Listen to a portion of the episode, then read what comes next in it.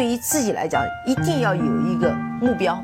一个企业，它真的要对什么人负责任？嗯，要对社会负责任，嗯，对员工负责任，对股民负责任。这个三个责任，一个国家的发展，实体经济是永远是是顶梁柱。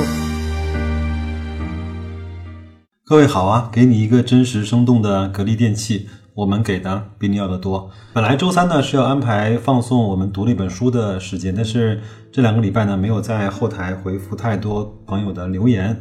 然后呢，我就今天把它汇总起来，跟大家一块儿做一个分享啊。首先呢，一位朋友告诉我，白老师，我看到有微博的大 V 在微博上推荐你的喜马拉雅节目，这几天涨粉丝不要太惊奇啊。是的，这这两天整个每天的订阅，包括呃粉丝的增加量呢，都是以百为单位的，最多的一天大概一天增加了四五百，我觉得。有点意外，那后来也是就这位朋友告诉我了原因，我觉得也是非常感谢吧，因为我们至少是我跟在微博上分享我节目的那位大 V 呢是素昧平生的，然后也没有做过更多的沟通和交流，非常感谢他对我的鼓励和信任，然后我呢也争取不让这几天通过微博等等一些方式，包括进入我圈子的这些朋友们感到失望，那我也会尽我一个个人投资者、一个业余爱好者的绵薄之力啊，给大家去分享一些我在我的。能力圈和在我的生活中看到的一些投资的常识和一些相对还靠谱的投资的心态吧。然后呢，先感谢完，然后呢，我要念一个，呃，这两天我一直在思考的一位朋友给我的一个留言啊。这位朋友呢，名字我不念了啊。他说很久没有来这个节目啊，这两天抽空听了两集。发现白老师和格力股票谈恋爱的毛病啊，一点儿都没改。最可笑的是，这两天居然还发起了一个格力分红竞猜的投票活动。难道你忘了吗？去年格力取消了分红之后，你做节目自己是怎么说的了吗？啪啪啪的打脸。投资呢，还是以修心为上，自己冲动也就算了，还忽悠别人。非常感谢这位朋友对我。提出的这种批评也好，指正也好，我相信只有你在乎一个人，只有你觉得这个人还有救，还算是靠谱，你才愿意我们两个好丝毫没有任何关系的情况下，愿意对我提出一些批评和指正。首先，我非常的感谢。其实这一段时间又到了格力年报季和分红季，对对于我来说，至少白老师，我从个人内心来说，投资股票。我终极的目标就是要去赚取公司成长和分配给股东利润的这个回报，所以说我不是特别的在意整个它股价的波动，我更加在意我的持仓成本和它每年愿意分给我红利之间的比例。我认为那个呢才是我们真正去赚到这家公司成长、经营、收益壮大、寡头垄断之后，它带给我们个人投资者的最终的。最实打实的收益。嗯，如果很多公司利润一直放在公司里去留存，你也不知道它到底有没有赚了这些钱，它是通过财务的方式去做出来的呢，还是通过一些什么样的方式，通过报表的方式把它体现出来？但是呢，它确实就是不分给你。我呢，在最近其实还一直在思考，我们如何去做好个人的投资。最近的这几年呢，通过不断的阅读也好，通过不断的思考也好，通过不断的去研究上市公司也好。对我来说，我投资终极的意义和目标就是要去赚到公司的分红。我所以有一位唐朝大 V 啊，他说，其实对我来说，股票呢是一种流动性非常低的资产。我当初看到这句话之后，我非常的不理解。我说，难道股票不是随时就可以把它给抛掉吗？为什么你还会说它是一个流动性非常低的资产呢？因为我们到了这。个资产，我们就是需要跟他很多年的一块儿去享受他的成长、他的分红、他的利润的回报，是吗？你想想看，如果你在现实生活中跟你的一个朋友一块开了一家饭店，我们。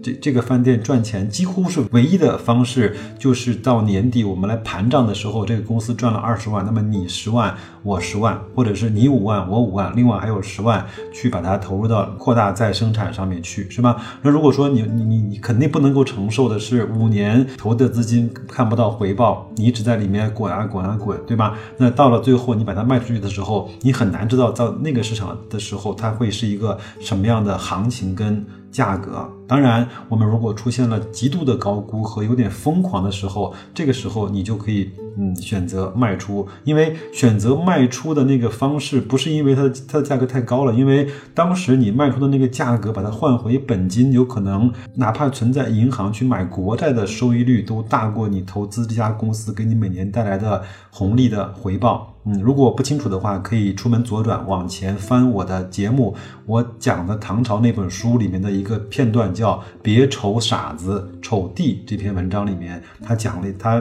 做了一个非常好的诠释。那所以呢，有可能在一八一七年没有分红的时候呢，我给大家带来了更多的一些，呃，有可能是错误的也好，有误导性的这种指引也好。导致大家有可能在那那一波整个的格力的这种呃价格波动上有一些损失，那我觉得我向各位道歉。还是那句话，就是我的观点，哪怕你觉得对也好，不对也好，我我对不起，我不能够对你去负责，因为我只能够对我的资金负责。那我只能够把我的最真实的想法，跟我认为思考过比较适合我的方式和思考的路径告诉你，希望对你有一个参考。那直到今天为止，我依然会觉得，我跟随格力，跟随我投资的所有的公司，我的终极的获利的指标就是它每年的发展和每年给我持续不断的分红。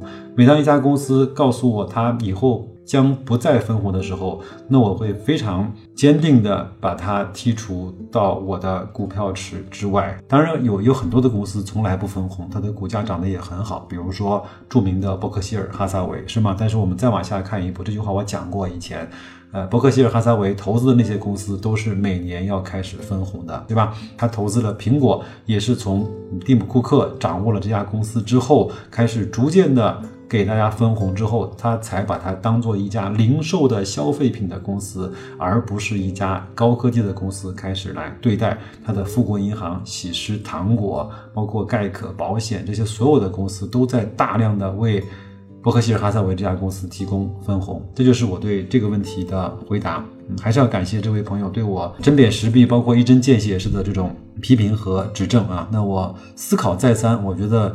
我我整个你讲的投资修心为上，那我还是坚定的要去认为投资的本源和终极获利的目标，或者说你买一个资产，如果放到十年、二十年来看，它能够给你提供的回报就是那个股东的分红，好吧？那我还是希望听我节目的所有朋友，如果能够认可我这个观点的话，不应该只是去看价格，而是去看这个价格背后它含的潜在的回报。率，它是一个这样的一个方式啊。好，那再再来往下看啊。有一位朋友说：“白老师你好，我是上班族，我是一个投资小白。最近呢，在微博上有价值投资的大 V 推荐你，慕名而来，听了你好几期的节目了，我觉得讲的还不错，很细致。现在跟着你们买股票也小有收益，但是呢，有几个问题想请教一下：一，你怎么看我们这种经济学是零基础的投资者？第二。要想入门的话，要做哪些工作，或者是读哪些书？谢谢啊。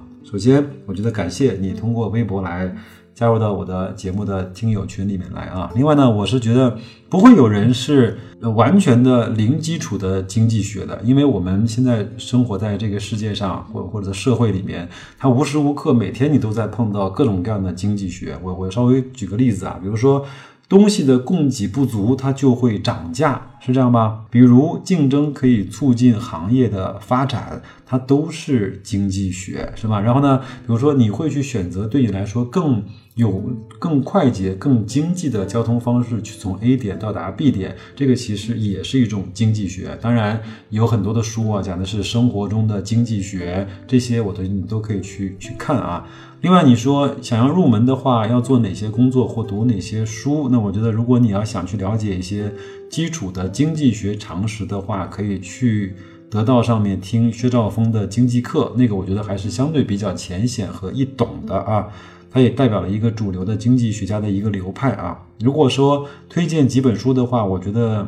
先看两本书吧，这两本书你要先把它给看透啊。第一本是《投资中最简单的事》，那我正是在我的节目中也在不断的更新，那你也可可以跟着我一块儿去听，听完之后你再去看那些章节，可能会更好一些。第二个呢，就是雪球的老板方三文出的，叫《您厉害，您赚的多》这个这本书，我觉得相对讲的还是比较好的。它有讲行业的，有讲就是情绪的，有讲投资方法的，有讲一些具体的案例的，我觉得是讲的不错的。如果你要是觉得，有时间的话，你先把这本书在二零一九年把它给精读完了。我指的精读是，你能够看懂书里面讲的每一个每一句话，讲的每一个词。如果不懂的话，你去查，然后再去做一些延伸的阅读。那这样的话，作为精读来去嗯看待了啊。还有另外一个朋友呢，他说啊，就是 Big Guy 啊。杠 U 八，他说我从二零一八年初四十一块开始建仓，从此呢有钱就买一些，一边听你的节目，一边分批的买入，一路走过来的。五十五买过，三十八也买过，然后呢，本次停牌之前之前我也在买，最后几次呢是前几天的五十六块，终于买光了我所有的闲钱。买出了去年二十五的浮亏，买出了本年七十一的浮盈。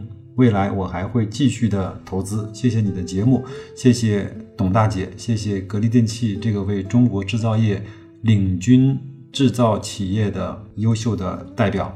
这个我觉得你还是比较坚决的啊，从四十一块一直开始买，虽然说可能没有在当时三十四块的时候买来的更保险，或者是更。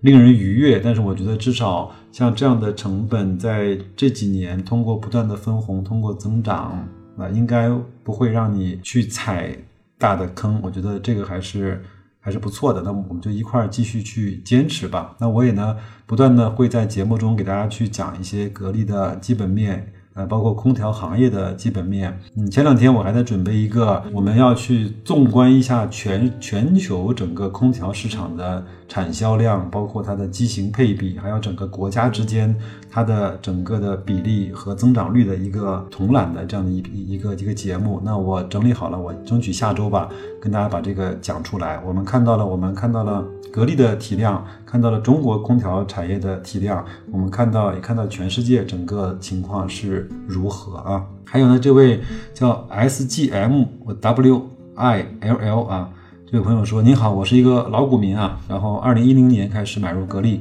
并成为第一重仓股，二零一五年开始减持，现在仍留有部分的仓位。听了你节目一段时间，很高兴。”能够有这么专注一只价值股的投资者，愿意和大家去分享的，首先感谢啊。那我呢也是能力有限，你让我关注更多的公司，我也做不到像对格力如此的清楚和了解。包括其他的，包括像制药啊这些科技啊，我第一个也不懂，第二个也确实也不感兴趣。